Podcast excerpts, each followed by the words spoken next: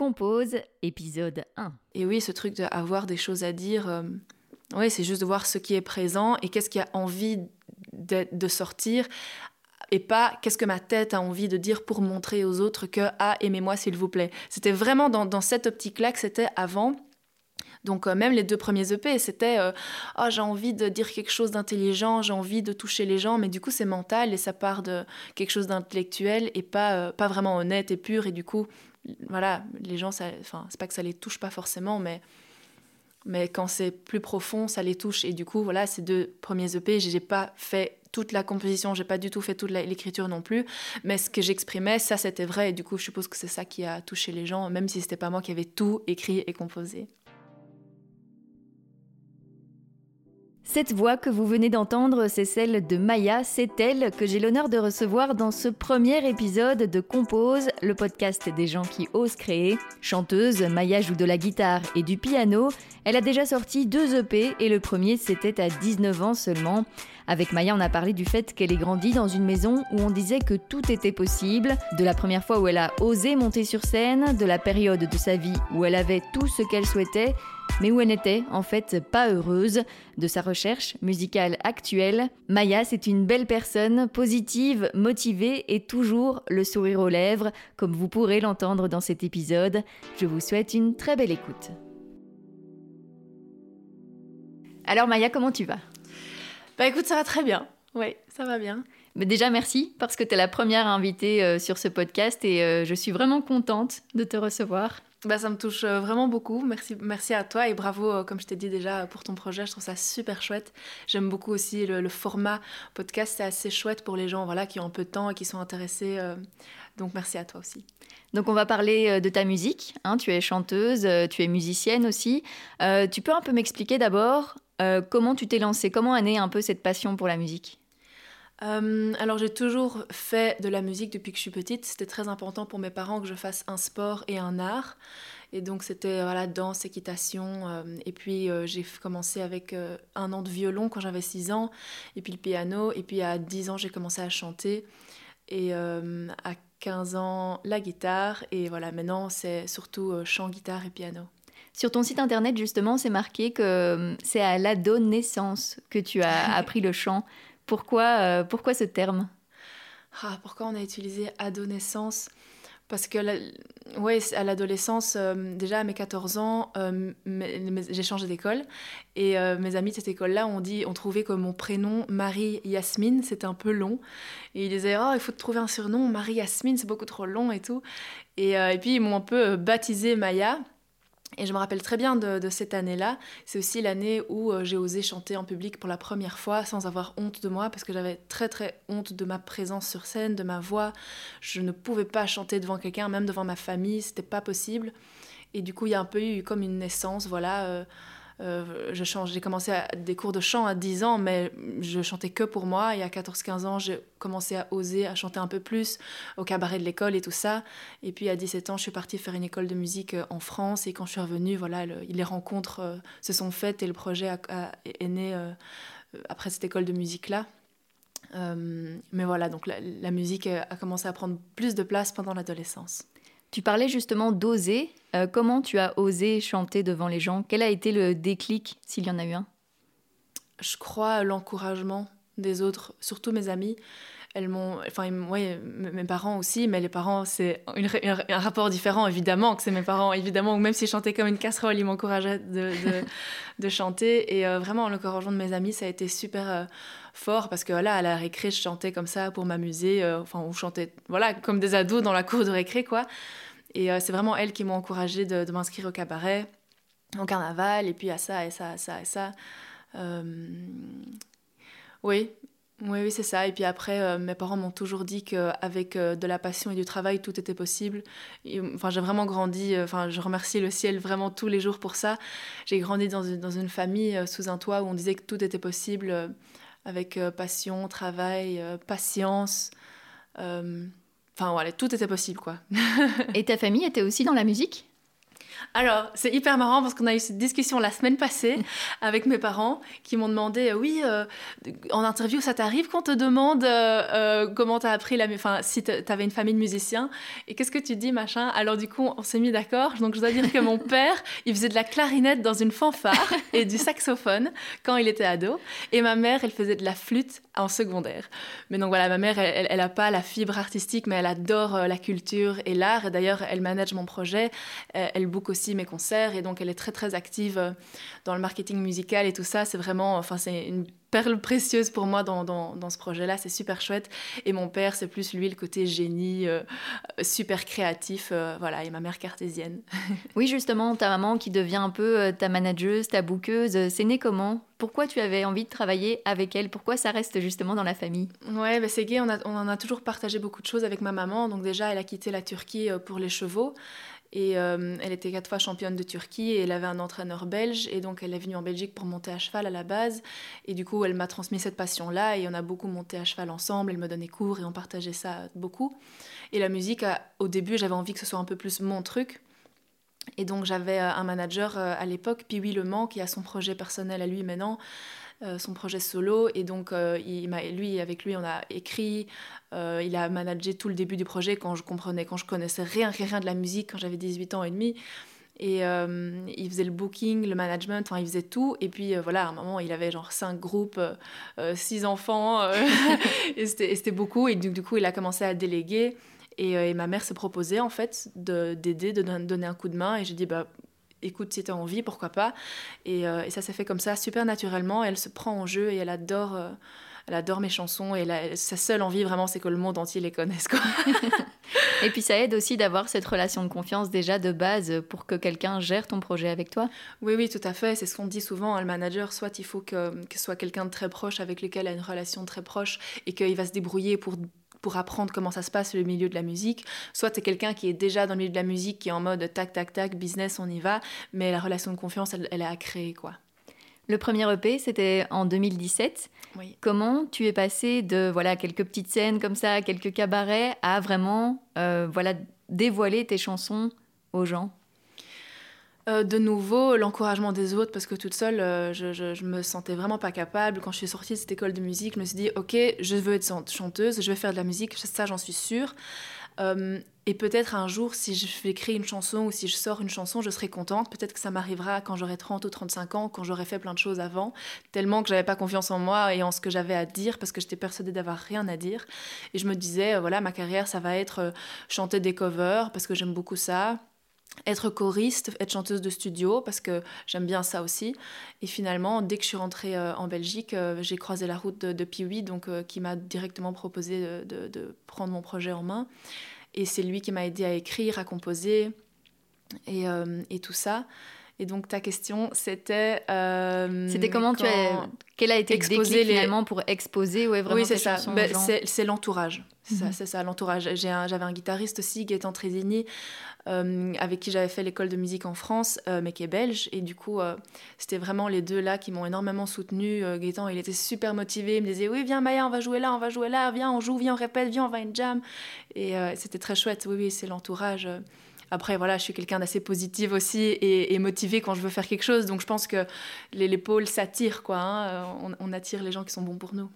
Et tu disais que tu pensais n'avoir rien à dire. Et pourtant, il y a eu encore un EP après. Il, y a, quand même eu beaucoup d'écriture finalement là-dessous. Euh, comment, euh, comment tu as pris cette confiance et comment tu t'es rendu compte que finalement tu avais envie de dire des choses aussi? Euh, mais là, ce qui me vient en tête là maintenant, c'est qu'il y a quelque chose à moitié, dans le sens où c'est des collaborations et des coécritures. Donc il y a deux textes de En, oui, de en chemin, le deuxième EP. Il y a deux textes que mon arrière-grand-mère avait écrits en 1994. Et donc j'ai juste pioché ces textes-là qui m'ont parlé très fort et que j'avais envie de mettre en musique. Euh, mais dans ce truc de avoir quelque chose à dire, je m'identifiais là-dedans. Donc d'une certaine manière, j'exprime quelque chose. C'est pas forcément, euh, voilà, mon but c'est pas non, plus de de faire la morale aux gens, quoi, ou de dire faites, faites ci, faites ça, pas du tout. C'est juste de l'expression. Et donc c'est vraiment intéressant quand, quand, tu poses cette question, avoir des choses à dire. Et même moi, je le dis, oh, j'avais rien à dire. Je pense que juste exprimer ce qui est là présent, c'est déjà dire quelque chose, mais il faut pas que ce soit intellectuel ou il faut pas qu'il y ait de logique à ça. C'est juste de l'expression de quelque chose. Un gamin qui fait un château de sable, ben, il s'exprime quoi. C'est juste ça en fait. Je m'en rends compte maintenant. et donc, euh, et euh, il y a eu encore eu deux euh, collaborations sur ce deuxième EP. Et voilà, je me sentais un peu plus à l'aise pour la composition. et là maintenant je sais pas que j'ai envie de dire plus de choses, mais ça me tient à cœur de. Enfin voilà, j'ai plein de textes qui sont écrits mais qui doivent être travaillés et j'ai envie de composer euh, plus moi-même avec d'autres gens, mais j'ai envie de prendre en, main plus de choses. Et oui, ce truc d'avoir des choses à dire, euh, c'est juste de voir ce qui est présent et qu'est-ce qui a envie de, de sortir et pas qu'est-ce que ma tête a envie de dire pour montrer aux autres que ah aimez-moi s'il vous plaît. C'était vraiment dans, dans cette optique-là que c'était avant.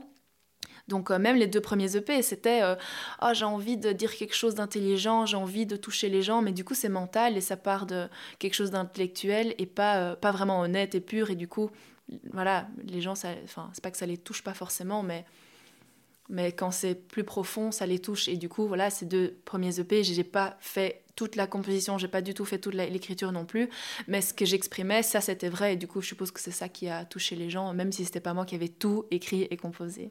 Et quel a été justement le basculement alors pour, euh, pour arriver à là où tu en es aujourd'hui où euh, voilà, tu as envie de faire plus euh, de choses toi-même, d'écrire, etc. comment tu as évolué en fait? Comment tu es arrivé là, là où tu en es aujourd'hui dans cette réflexion-là? Bah déjà, l'envie, voilà, de, de, créer et de composer, de partager, elle est toujours là, mais je pense qu'elle vient d'un endroit différent. Donc, elle vient pas de ce qui se sent individualisé et limité par un petit corps de Maya avec sa petite tête et le grand monde à l'extérieur. Il y a vraiment eu un chemin personnel très très profond. Donc, après, euh, après ce premier EP, euh, il y a eu un sentiment de, de, tristesse énorme et de vide énorme en moi et j'étais juste complètement malheureuse. Ma voix était complètement serrée, j'arrivais plus à chanter. J'avais plein de concerts, mais ça me faisait mal. J'y allais à pied de plomb, j'étais fatiguée, j'étais épuisée.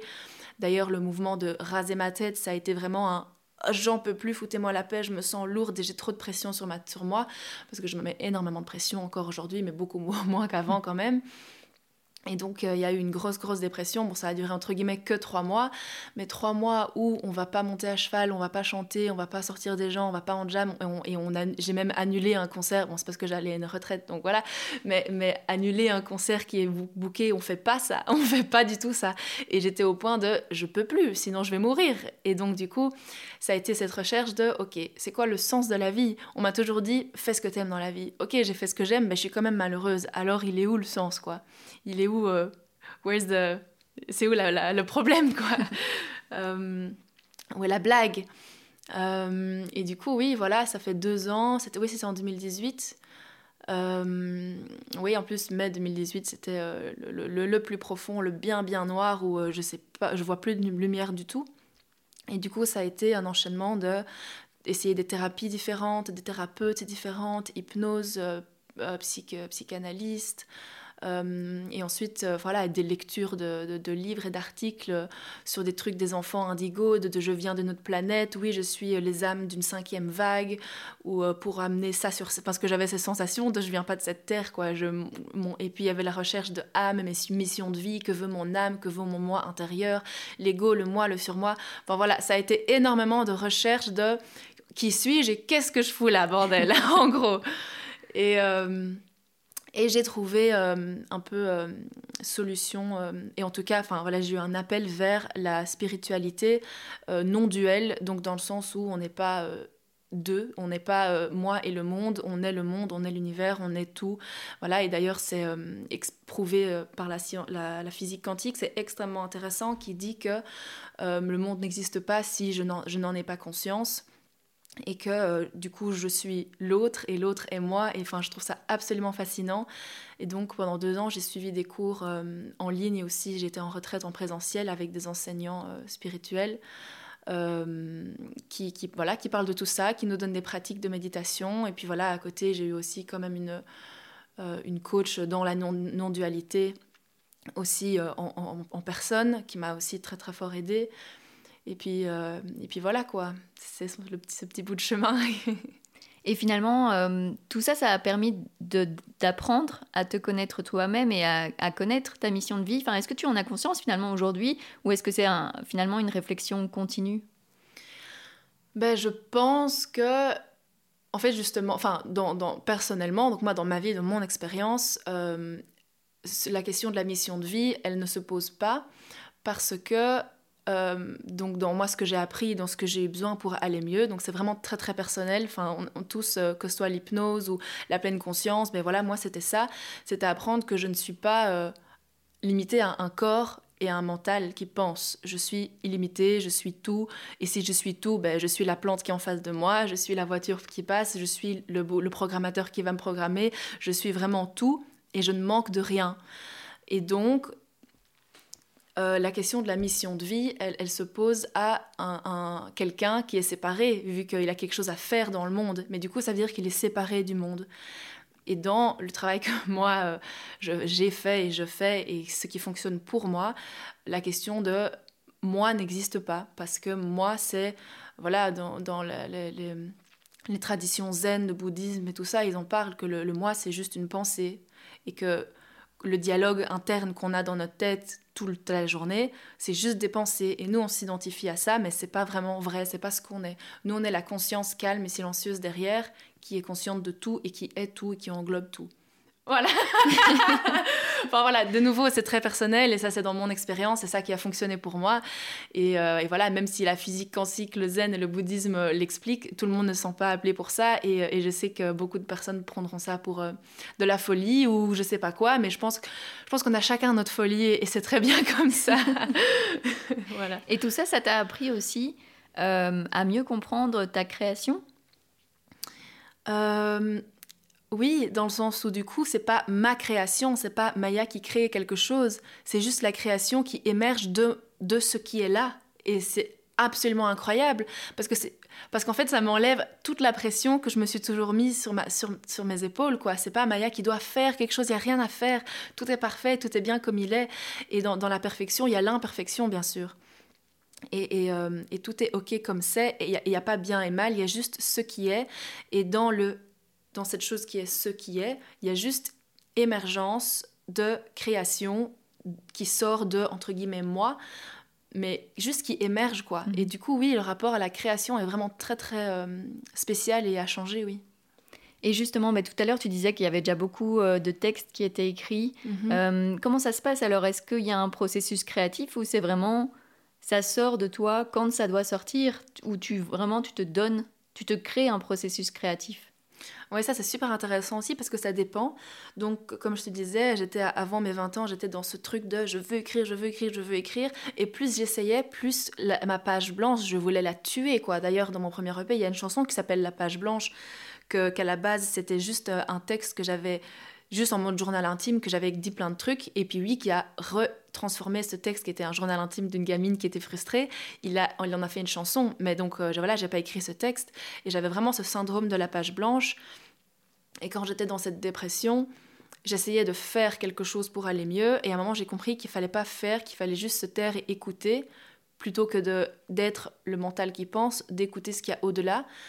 Et puis euh, j'ai découvert la méditation euh, euh, et, d'écouter ce silence à l'intérieur. Le livre de Thierry Janssen m'a beaucoup, beaucoup aidé pour ça. Et, euh, de, dans ces moments de méditation, il y a des paroles qui sont tombées, quoi, des textes. Et je sentais, il y avait des paroles qui tombaient, et je sentais quelque chose qui disait écrit, écrit, écrit. J'étais là, ok, ok, ok. et je prends mon carnet et j'écrivais ce qui venait. Et il y a. Euh, voilà, 7-8 textes qui sont tombés comme ça, comme je dis. Mais voilà, on peut utiliser le mot canalisation si on veut. Euh, et puis, euh, il y a eu cette période-là. Et puis après, il y a eu des phases où je devais me mettre en processus créatif, comme tu disais, en mode, OK, je vais essayer d'écrire, ou bien je faisais de l'écriture libre, euh, automatique, l'écriture automatique, juste j'écrivais pendant 10 minutes tout ce qui me passe par la tête. Et puis, je tombais je tombais vraiment très vite dans l'ego qui oh je veux écrire ça et ça et ça et du coup l'exercice de processus créatif ça fonctionnait pas pour moi et du coup je devais juste accepter de, que ça vient quand ça vient le, proverbe, la métaphore qui, qui m'aide pour ça, c'est que voilà, la plante ne peut pas tirer pour qu'elle pousse. Quoi. Elle, elle prend le temps qu'elle a besoin.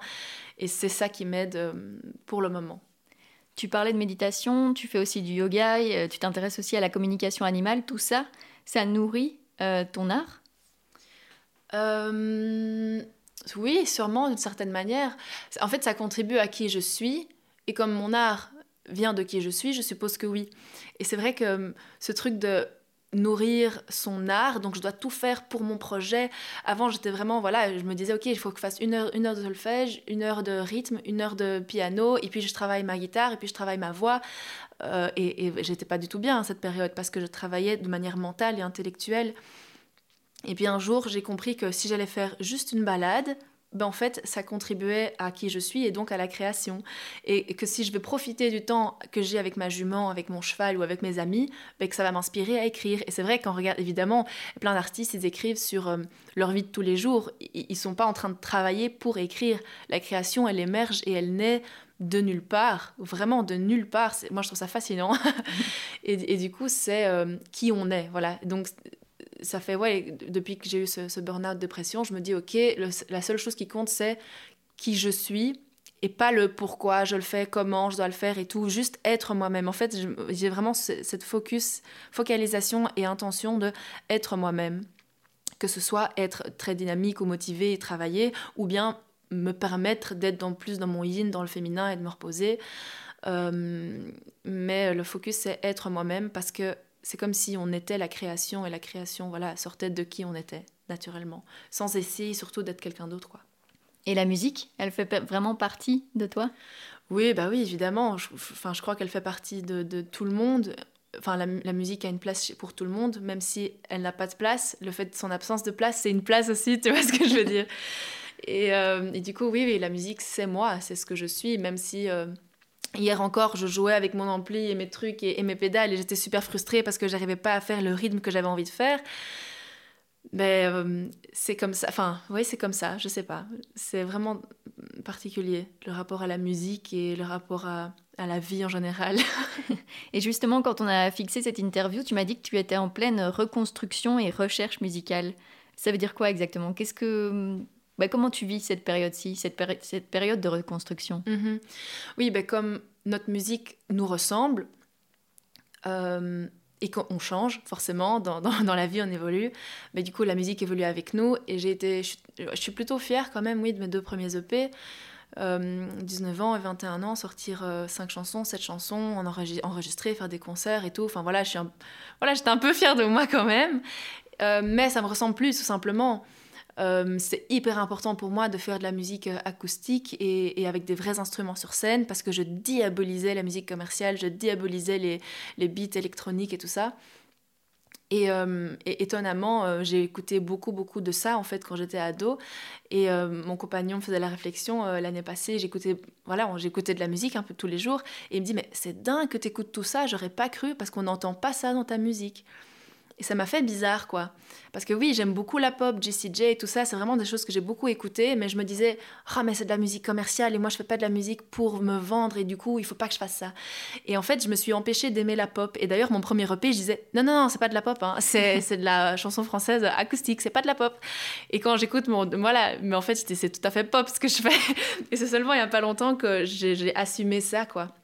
Et du coup, je l'assume à 200% et je me dis, mais en fait, il y a vraiment des sons un peu... Euh, Suzanne, j'adore ce qu'elle fait, Suzanne, par exemple. Et voilà, je n'ai pas envie de faire ça, mais pourquoi pas ajouter euh, voilà, quelques sons dans, dans, un set live comme ça. Et euh, voilà, c'est parce que, en fait, je cherche l'équilibre parfait entre la musique acoustique avec des vrais instruments que j'adore et que ce côté organique, c'est hyper important pour moi.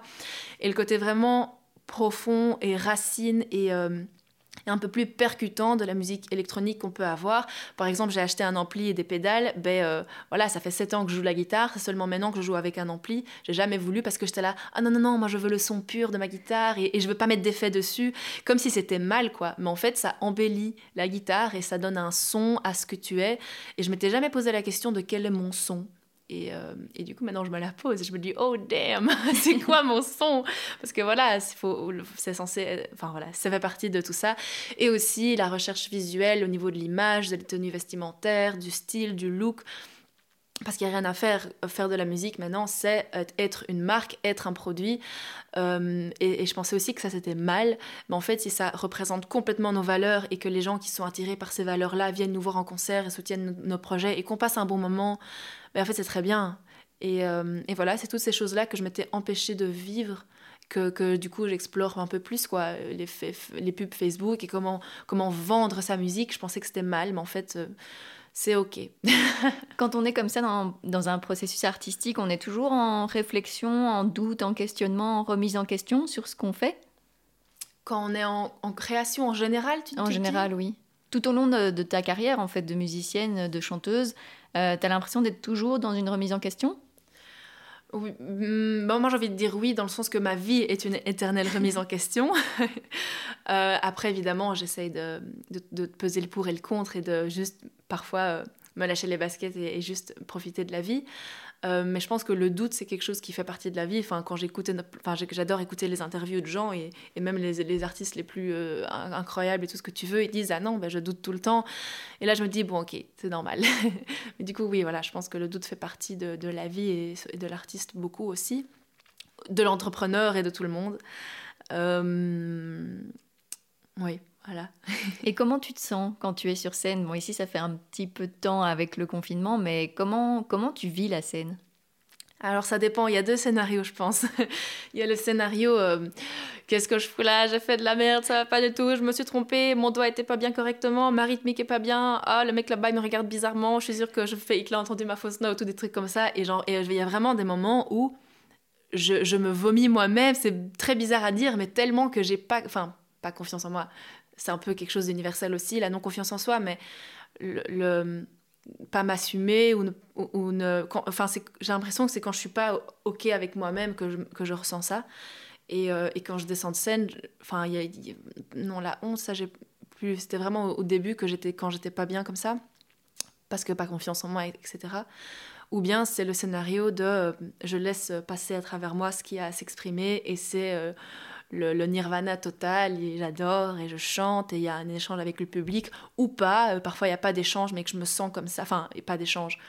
Euh, voilà, il y, a des concerts où les gens sont assis et ils écoutent et en vrai eux ils aiment bien, mais ils sont juste assis et ils expriment pas beaucoup. Et du coup, moi je sais pas deviner ce que les gens pensent et souvent les gens viennent me dire après des concerts assis parce que la situation est comme ça.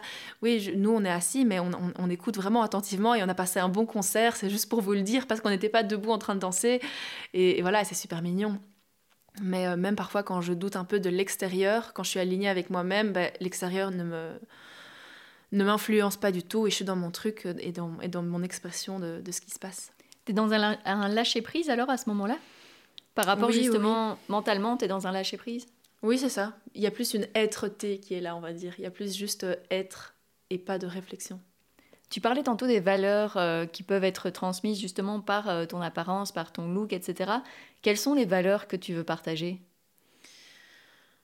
Ah, le premier truc qui me vient, c'est genre l'amour universel, quoi. J'ai toujours voulu, genre, tu vois, quand, quand c'est notre anniversaire et quand on était petit, on disait fais un vœu, fais un vœu, ou quand il y a une étoile filante ou quoi, mon, mon vœu, c'était toujours qu'il y ait la paix dans le monde, quoi. Toujours, toujours, que la paix règne et que soit l'amour partout et qu'il n'y ait plus de SDF et plus d'enfants qui meurent de faim et que les animaux soient respectés et qu'il n'y ait plus de baleines qui soient tuées et tout ça. Et c'était vraiment le, le, truc, quoi. Paix et amour partout. Et donc, euh, et donc ce qu'on voit dans le monde, c'est nous-mêmes. Et quand j'étais ado, je voyais énormément de souffrance dans le monde. Je voyais que ça. Je me dis, mais je détestais les êtres humains. Je me rappellerai toujours, j'ai dit un jour en colline de vacances à une copine qui va se reconnaître si elle écoute ça. Je lui ai dit, tu sais, moi j'aimerais bien tuer tous les humains. Comme ça, il n'y a que les animaux qui vivent sur Terre. Et ça l'a marqué à vie. Même encore aujourd'hui, elle, elle, me, elle me raconte cette histoire. Tellement que j'avais cette haine contre l'être humain, quoi. Vraiment très, très, très profond. Et donc, et, et, et, du coup, voilà, il y a eu cette, euh, après cette histoire de recherche interne. Et quand j'ai compris que ce qu'on voyait dans le monde, c'était nous, j'étais là, mais attends, mais non. Et en fait, euh, oui, parce que depuis que je fais ce chemin intérieur et ce, ce regard vers l'intérieur, ben, je vois le beau partout. Je, je, même les choses, les catastrophes, entre guillemets, je vois le positif, mais je, je, vois les choses différemment, quoi. Et donc, euh, dans ce truc de amour universel, des valeurs que j'aimerais euh, partager, c'est que ça commence par nous et que le monde, c'est nous et, qu'il y a un peu cette unité et pas cette séparation avec l'autre. Voilà. Je voudrais revenir un peu juste euh, à tes anciennes chansons, du coup, celles qui sont sur les deux premiers EP. Tu disais tantôt que bah, tu as évolué, en fait, tu as changé, donc tes textes ne seraient plus forcément les mêmes.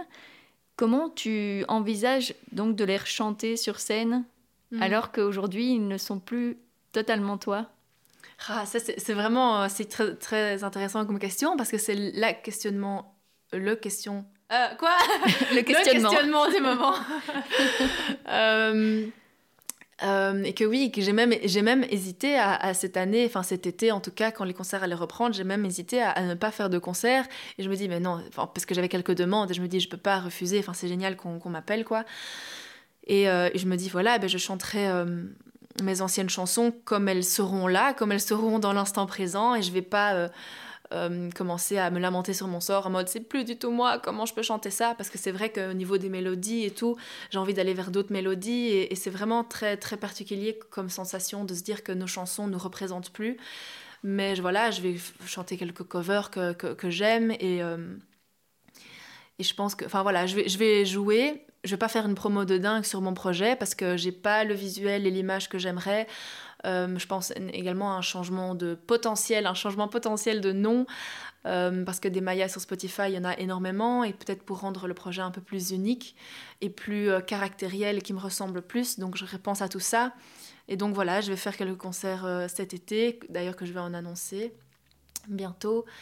Voilà, quelques dates par-ci par-là. Et, et, puis quand le projet sera plus installé au niveau, pas administration, mais le côté derrière, le côté j'ai envie de dire commercialisable, mais c'est euh, la marque, quoi, ce qui représente qui je suis et qu'il faut au niveau de l'image, des affiches, des pochettes d'albums, euh, de tout ça. À ce moment-là, euh, voilà, je parlerai un peu plus de moi et je me ferai plus présente. Et voilà. C'est oser aussi, du coup, se dévoiler vraiment comme on est et, comme on veut que les gens ressentent ce qu'on fait. C'est vraiment. ce sera, pour toi, ce sera oser ce moment-là où tu vas vraiment te dévoiler comme tu as envie de l'être et comme tu as envie qu'on te voit? Oui, oui, c'est vraiment ce mot-là, oser, c'est vraiment très euh, percutant comme, comme mot en fait. Parce que c'est vraiment euh, une recherche identitaire en fait que j'essaie de faire exprimer dans la forme. Donc comme je dis, au niveau des vêtements, de l'image, des photos, des vidéos, des clips, de la, de la retouche, du filtre, de, de tout ça, qui a une cohérence que tout ça me corresponde à 200% quoi et soit complètement moi et du coup si c'est complètement moi et que j'exprime tout ça au monde effectivement c'est oser montrer mon identité euh, voilà et ce sera mon identité mon identité visuelle musicale euh, auditive tout ça quoi tu disais avant l'interview que ton objectif c'était de vivre de ta musique c'est ça? Oui. Oui, oui, oui. et ça, oui, comment, comment on y arrive? Du coup, c'est vraiment tout ce cheminement, tu penses que ça peut t'emmener euh, vers ça, bien que voilà, il y a plein de choses extérieures que tu ne peux pas contrôler, mais tu penses que ce cheminement fait partie de cette fin, ça, mène vers cet objectif? Oui, oui, clairement, parce qu'être artiste, c'est être humain d'abord et être un humain comme tous les humains, mais je veux dire un humain avec son identité euh, un peu plus euh, pas précise, mais plus marquée, et que ce côté plus marqué, il est exprimé dans la musique. Euh, je ne dis pas que les artistes euh, ont plus d'identité ou de personnalité, mais juste qu'ils l'expriment d'une manière, quoi. Et donc, effectivement, savoir qui je suis et comment je suis, et juste vivre un peu ma vie avant de vouloir exprimer les choses, c'est la base. Et puis, comment vivre de sa musique? Ben Maintenant, il y a énormément de, choses, dont des choses que je n'acceptais pas, du style vendre du merchandising, vendre des objets. Je me disais, ben, on a déjà des t-shirts, on va pas vendre des t-shirts, ça sert à rien, ou bien des tasses et des trucs comme ça. Pour moi, c'était... Euh, c'était juste de la surconsommation. J'étais totalement contre ça. Et je me dis, mais voilà, moi je peux faire un geste comme je peux. Je, vends des t-shirts bio, du coton bio. Et, euh, et, si ça peut permettre aux gens d'avoir un, bon souvenir de leur concert, de, marquer le coup et qu'à chaque fois qu'ils portent ce t-shirt, ils se rappellent du super moment qu'on a eu euh, ensemble euh, à ce concert-là et qu'en plus ça les permet, leur permet de soutenir un artiste qu'ils aiment, ben en fait, je pense que ça n'a pas de prix dans le sens où la musique c'est universel, la musique ça touche les gens et donc si les gens peuvent acheter une tasse, un badge, un CD, euh, souvenir parce qu'on va pas l'écouter vraiment le CD, si ça fait plaisir aux gens de partager euh, un, moment comme ça et de, le, permettre de s'en souvenir en achetant du merchandising, bah c'est ok. Et puis euh, voilà, il y a, plein de manières de, vivre de sa musique et je suis juste en train d'apprendre tout ça et de mettre ça en place surtout et tu es une artiste indépendante, c'est important de garder cet aspect-là de, ben, travailler ben, du coup avec ta maman qui est manageuse bookeuse, euh, avec toi personnellement et, de ne pas être relié à, un label ou autre pour euh, garder un peu cette liberté de réflexion de, tout ça, de ta musique, mais aussi de ce que tu parlais des, à côté, merchandising, etc. C'est important pour toi de garder cette liberté? Oui, oui, moi je suis très contente d'être artiste indé, comme on dit, indépendante. Parce que j'aurais trop de pression d'avoir un, label derrière. Et puis même enfin je voilà je suis pas prête j'ai pas de produit fini d'album ou quoi pour le moment. J'ai les anciennes choses comme on en a parlé. Et puis oui, j'aime beaucoup ce côté euh, liberté. Alors oui, ça, prend un peu plus de temps, il faut apprendre plus, il faut se former, mais quand on voit après tous les droits qu'on a, parce que c'est vraiment hallucinant dans les livres que je lis là, on se rend compte vraiment de la, somme de pourcentage que eux prennent et que les artistes n'ont pas possession, enfin ils n'ont plus le, le, droit voilà, de posséder leur chanson et c'est vraiment incroyable euh, comme c'est vraiment hallucinant. Et du coup, je me dis qu'il y a ma mère qui m'aide, donc je suis pas complètement toute seule. Ça, c'est vraiment très chouette. Et, euh, et, oui, moi j'y crois tout à fait que euh, réussir en tant qu'artiste indépendant, dans le sens où réussir c'est vivre de sa musique et euh, pas du tout d'être connu, voilà, payer ses factures, quoi, vivre de sa musique. Mais en tant que même artiste local, c'est très bien, ça, peut tout à fait bien me convenir si ça fonctionne, si c'est comme ça. Et il y en a plein, plein sur, sur Terre qui font ça. Et, et voilà, oui, c'est important pour moi. Tu es fière du parcours que tu as eu jusqu'à maintenant? Euh, Oui, je pense, oui, bien sûr. oui, j'ai envie de dire oui, oui. Mhm. c'est un peu la dernière question hein, de ce podcast. Est-ce qu'il y a euh, quelque chose que tu aimerais oser faire et que tu n'as pas encore fait, que ce soit euh, personnel ou professionnel? Ah, c'est hyper intéressant ça, oser. Qu'est-ce que j'ai pas encore osé faire? Euh... Je sais pas si le oser, alors c'est le mot qui convient. Il n'y a rien qui vient pour euh, oser, parce que quand je veux quelque chose, enfin, quand j'ai envie de faire quelque chose, généralement j'y vais, quoi. Si ça se fait pas, c'est que je n'y arrive pas ou que c'est pas le moment. Donc il y a plein de choses que j'ai pas encore fait ou, pas réussi entre guillemets à faire, mais c'est pas une question de oser parce que j'ai toujours eu ce truc euh, tête droit devant, devant, on y va, on fonce, euh, vas-y fonce quoi. On vit qu'une fois. Mais donc, euh, les, ces choses auxquelles je pense que, que je n'ai pas encore faites, c'est parce que c'est juste pas le moment et que la vie est bien faite. merci, merci beaucoup. Merci à toi, Julie. Merci à Maya de s'être exprimée si ouvertement et si honnêtement sur Compose. Et merci à vous d'avoir écouté ce premier épisode. J'espère qu'il vous a plu. Si c'est le cas, n'hésitez pas à m'envoyer vos commentaires sur Instagram, Facebook ou Twitter. Rendez-vous aussi sur le site www.compose-lepodcast.be. Le second épisode arrive dans deux semaines.